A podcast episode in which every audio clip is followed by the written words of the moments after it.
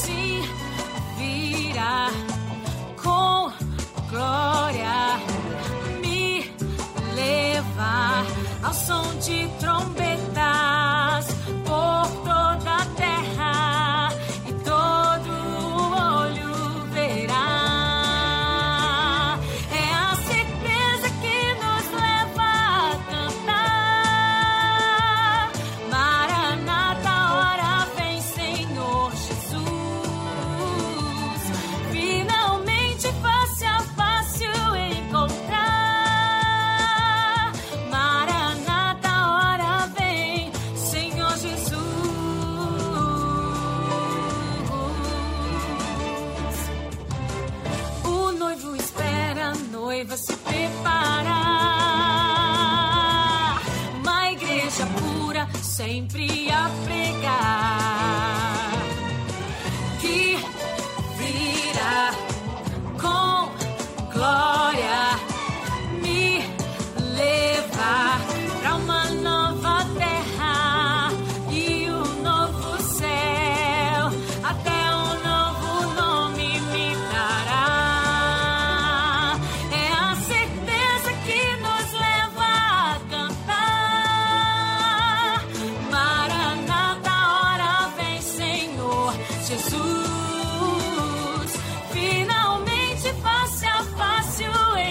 他。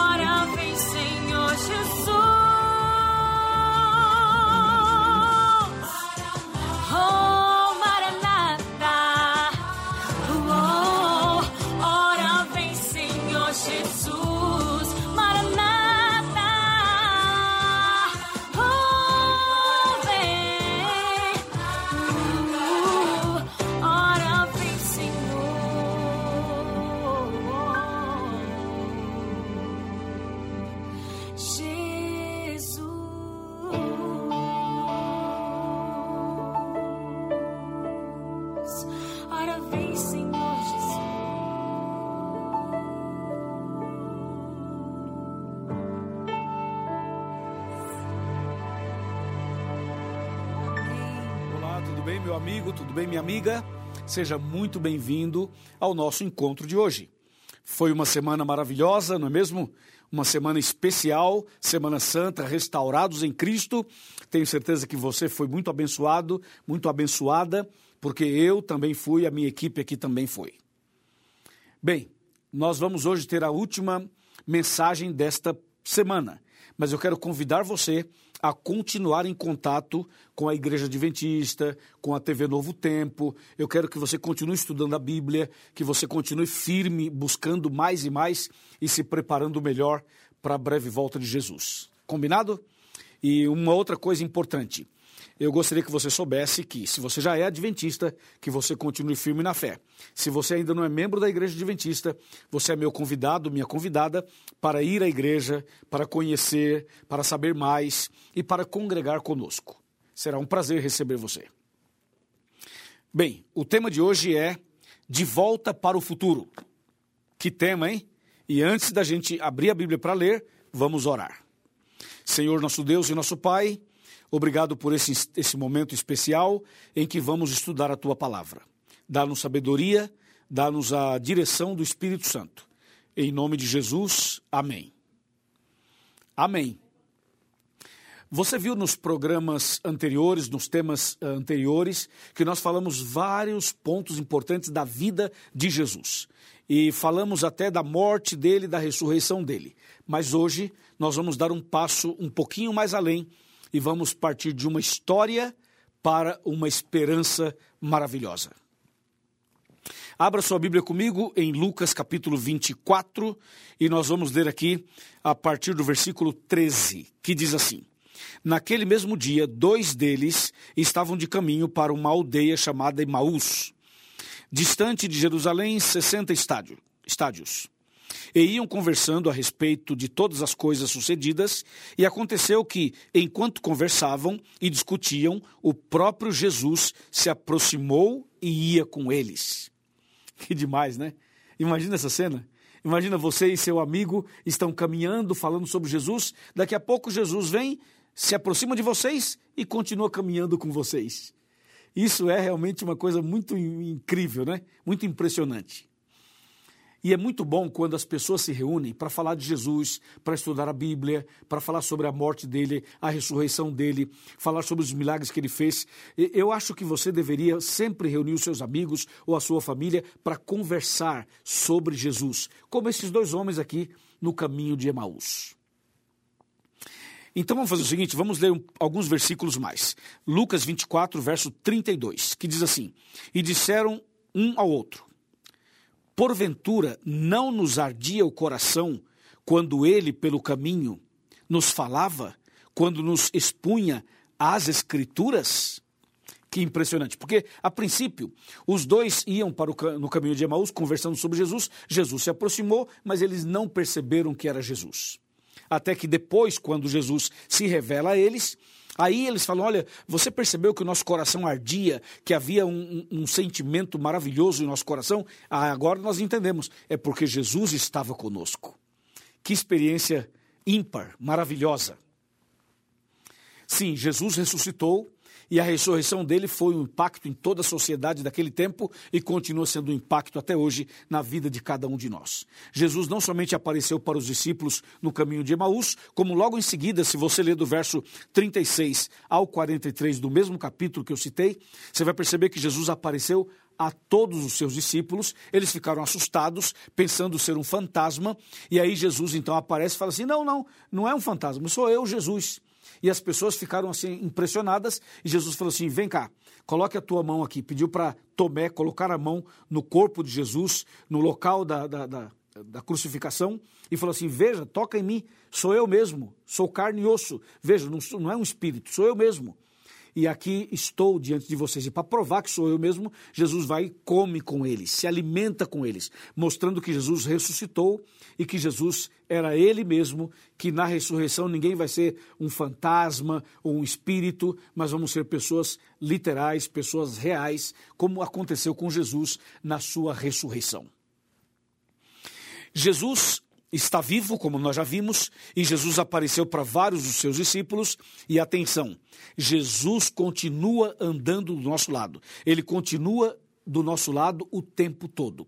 Enquanto eu falo com você, Jesus está aqui do meu lado. Enquanto você assiste essa programação, Jesus está do seu lado. Jesus está conosco o tempo todo. Ele é onipresente. Entendeu? Mas também é onipotente e também é onisciente. Agora tem um detalhe. Ele permaneceu na terra depois da ressurreição por 40 dias. Nesses 40 dias, ele apareceu algumas vezes. No final dos 40 dias, Jesus voltou definitivamente para os céus. Mas quando Jesus estava voltando para os céus, ele então reforça, confirma a promessa. Eu vou ler para você agora essa promessa. Abra sua Bíblia em Atos dos Apóstolos, no capítulo número 1. Veja só que Jesus ele confirma essa promessa maravilhosa. Atos capítulo, no, eh, capítulo 1, versículo 9, que diz assim: Ditas essas palavras, foi Jesus elevado às alturas, à vista deles, e uma nuvem o encobriu dos seus olhos. E estando eles com os olhos fitos no céu enquanto Jesus subia, eis que dois varões vestidos de branco se puseram ao lado deles.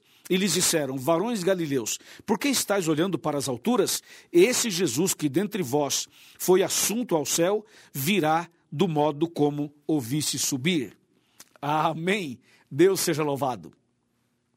Esse mesmo Jesus que andou com os discípulos no caminho de Emaús, esse mesmo Jesus que apareceu para os discípulos naquela casa onde eles estavam reunidos, o mesmo Jesus que esteve aqui na terra, que viveu, que pregou, que curou, que foi crucificado, que ressuscitou, esse mesmo Jesus, ele agora sobe para os céus, à vista deles. Imagina os discípulos olhando e Jesus subindo, voltando para os céus. Eu imagino a tristeza, a saudade, a emoção de ver Jesus voltando para os céus. Afinal, Jesus conviveu com eles um bom tempo, de dia e de noite, 24 horas, e agora Jesus estava voltando para os céus. E quando Jesus subia, voltava para os céus e foi subindo, subindo, subindo, subindo, até ser encoberto pelas nuvens, os discípulos devem ter ficado muito emocionados e até mesmo tristes por saber que Jesus estava indo embora. E nessa hora apareceram dois anjos para confortar os discípulos, e as palavras dos anjos são palavras de esperança. Os anjos disseram assim: Varões galileus, por que vocês estão olhando para os céus? Por que estão assustados? Por que estão, estão preocupados? Por que estão tristes, abatidos, chorando? Esse Jesus que está subindo, que vocês estão vendo, ele vai voltar do mesmo jeito que ele está subindo. Ou seja, ele vai voltar em breve nas nuvens dos céus. Essa é a promessa. Essa é a nossa esperança. E eu quero que você saiba que em breve, muito em breve, Jesus vai se levantar no santuário celestial e vai levantar sua mão direita e vai dizer assim: está feito, acabou. Quando Jesus falar está feito e acabou lá em cima, ele vai sair do santuário celestial, do lugar santíssimo. E em seguida cairão sobre a terra as sete últimas pragas de Apocalipse 16. Nessa ocasião, a porta da graça vai se fechar. E nesse mesmo momento, o evangelho terá sido pregado no mundo inteiro. E todas as profecias se cumpriram. Então Jesus sai do santuário e as pragas começam a cair. Durante as pragas, Deus vai proteger os seus filhos. Vai se cumprir o Salmo 91 que diz: Mil cairão ao teu lado, dez mil à tua direita, mas tu não serás atingido. No final das pragas, o céu vai estar escuro e totalmente é, com nuvens carregadas. E as pessoas vão olhar para o céu e ver essa cena pensando que vai cair uma tempestade, uma chuva. Mas o fato é que não é uma chuva, não é um dilúvio, é a cena que antecede a volta de Cristo. Em meio à escuridão, com trovões, relâmpagos e vozes, esse clima todo preparado para a volta de Cristo. Nós vamos olhar para os céus também. Aqueles que creem vão olhar para os céus, os que não creem também vão olhar. E no meio da escuridão do céu vai aparecer uma nuvem branca, pequena, do tamanho da metade da mão de um homem. Como está escrito aqui em Apocalipse capítulo 14, versículo 14, quando João diz assim: Olhei e eis uma nuvem branca. E sentado sobre a nuvem está o filho do homem, com uma coroa de ouro na cabeça e uma foice afiada na mão. Esse ser que vai aparecer nessa nuvem branca, uma nuvem branca que vai se destacar em meio a todas as nuvens escuras. E à medida que passa o tempo, essa nuvem vai se aproximar da terra. E quando ela se aproxima da terra, ela cresce, cresce e ela vai preencher todo o espaço e vai iluminar a terra toda com essa, lu com essa nuvem luminosa.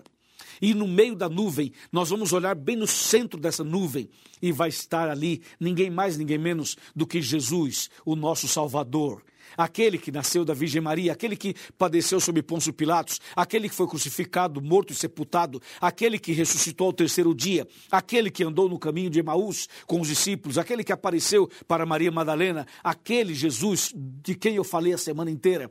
Ele vai estar nas nuvens dos céus. A Bíblia diz com a coroa de ouro na cabeça. Sabe por quê? Porque aqui na terra colocaram uma coroa de espinhos na cabeça dele. Ele foi ferido, ele foi machucado, mas agora ele vem vitorioso. Ele vem como rei dos reis, uma coroa de ouro na cabeça. É Jesus, é o rei dos reis, é o senhor dos senhores. Você lembra do primeiro tema dessa semana? Quando Jesus entrou de maneira triunfal em Jerusalém? E foi aclamado como rei? E depois olhou para Jerusalém e chorou? Pois é, agora ele vem como Rei dos Reis e como Senhor dos Senhores para buscar os seus filhos. E a foice afiada na mão é um símbolo da colheita que ele virá fazer. Ele vem fazer uma colheita, vem buscar você e eu para nos levar para os céus. Oh, que dia emocionante! Oh, que dia maravilhoso! E essa nuvem branca é uma nuvem de anjos, formada por milhões e milhões de anjos. E de acordo com Mateus 24, 30 e 31, os anjos virão tocando suas trombetas. Vai ser um espetáculo, vai ser uma, uma coisa indescritível. Nós não temos condições de saber tudo, mas o pouco que a Bíblia fala já é demais para nós, já é impressionante para nós. Então Jesus aparecerá nas nuvens dos céus e os anjos com ele. Então Jesus vai se aproximar bem da terra para cumprir Apocalipse 1, verso 7, que diz: Eis que vem com as nuvens e todo o olho verá. Então Jesus vai ficar nas nuvens dos céus e todo mundo vai ver, o mundo inteiro vai ver, o planeta vai parar, o universo vai parar, porque Jesus está voltando. Então Jesus permanecerá nos ares e os anjos vão descer aqui, e Jesus vai dar uma ordem, e sob a ordem dele, os mortos em Cristo ressuscitarão, e os vivos em Cristo serão transformados, e os anjos descerão aqui e nos pegarão pelas mãos e irão nos levar para encontrar Jesus nos ares. E Jesus vai reunir os seus filhos nos ares. E os ímpios que rejeitaram a salvação, que estiverem vivos, morrerão na volta de Cristo.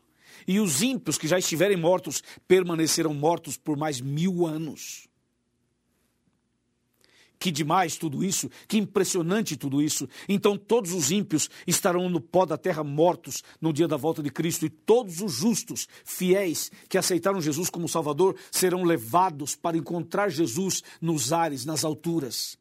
E então Jesus vai nos conduzir pelo espaço, e nós vamos subir para os céus, voltando para o nosso verdadeiro lar, voltando para o lugar de onde nós nunca deveríamos ter saído. Jesus vai nos conduzir até os céus, o terceiro céu. E quando chegarmos lá no céu, vai ser maravilhoso. Nós vamos subir com Jesus e os anjos e vamos passar por toda a atmosfera. Passaremos pelo sol, pela lua, pelas estrelas. E além do sol, além da lua e depois das estrelas, é onde está o paraíso de Deus, o terceiro céu. E é para lá que nós vamos em nome de Jesus. É para lá que você e eu vamos em nome de Jesus. Amém? Amém. Então Jesus nos levará para os céus. Chegando lá, haverá uma festa, uma grande festa, e nós vamos participar dessa grande festa. Nós vamos ver Jesus face a face. Nós vamos ver Deus, nós vamos ver os anjos, nós vamos ver os salvos. Imagina, você vai ver Pedro, vai ver os discípulos, vai ver Abraão, Isaac, Jacó, vai ver Davi, João Batista. Olha que impressionante. Nós vamos ver os homens e mulheres de Deus mencionados na Bíblia. E o mais impressionante vai ser você mesmo estar lá. Eu e você estarmos lá. Precisamos nos preparar para esse dia. Amém? Vamos passar mil anos no céu. E depois de mil anos, Deus vai nos dar um novo céu e uma nova terra, onde habita a justiça para sempre. Oh, que esperança maravilhosa, que dia incrível, que esperança que arde em nosso coração. Eu agora estou como os discípulos do caminho de Emaús, sentindo o peito queimar, o coração queimar, porque Jesus está nos conduzindo para os céus, de volta para o nosso verdadeiro lar. Prepare-se, porque Jesus está voltando. Prepare-se, porque tudo isso é verdade, é o que a Bíblia diz. E você não pode ficar fora. Você não pode perder a salvação. Por mais que você tenha andado por caminhos tortuosos, por mais que você tenha cometido pecados, por mais que você tenha vivido situações adversas, situações desafiadoras, não importa o que você já fez ou deixou de fazer, atenção, Jesus está chamando você hoje e você tem chance de ser salvo. Você não está definitivamente perdido, nem você e nem eu. Há uma chance para você, há um convite para você, há um chamado para você, há uma bênção para você. A mão de Deus está estendida sobre você. Então basta você aceitar, segurar na mão dele pela fé, se entregar a ele, lançar-se aos pés dele e falar: Senhor, muda minha vida. Eu quero começar uma vida nova. Eu quero me batizar. Eu quero nascer de novo. Eu quero ir para os céus. Amém? Amém. Nós queremos ir para os céus. Você quer, não quer? Eu tenho certeza que sim. Agora, para você ir para os céus, você precisa fazer cinco coisas. Cinco. Olhe para sua mão e veja cinco coisas. A primeira delas é estudar a Bíblia com oração todos os dias. A segunda é aceitar Jesus como Salvador. A terceira é você guardar os dez mandamentos que estão lá em Êxodo 20. A quarta é você nascer de novo da água e do Espírito, ser batizado. E a última coisa a fazer é você permanecer firme na fé, como um discípulo, como uma pessoa que testemunha de Jesus para outras pessoas. Amém? Se você der esses passos, com certeza você estará nos céus com Jesus. Prepare-se Ajude a sua esposa, ajude o seu marido, ajude o seu filho, ajuda ah, os membros da sua família, ajuda os seus uh, amigos e também os seus vizinhos. Fale disso para eles.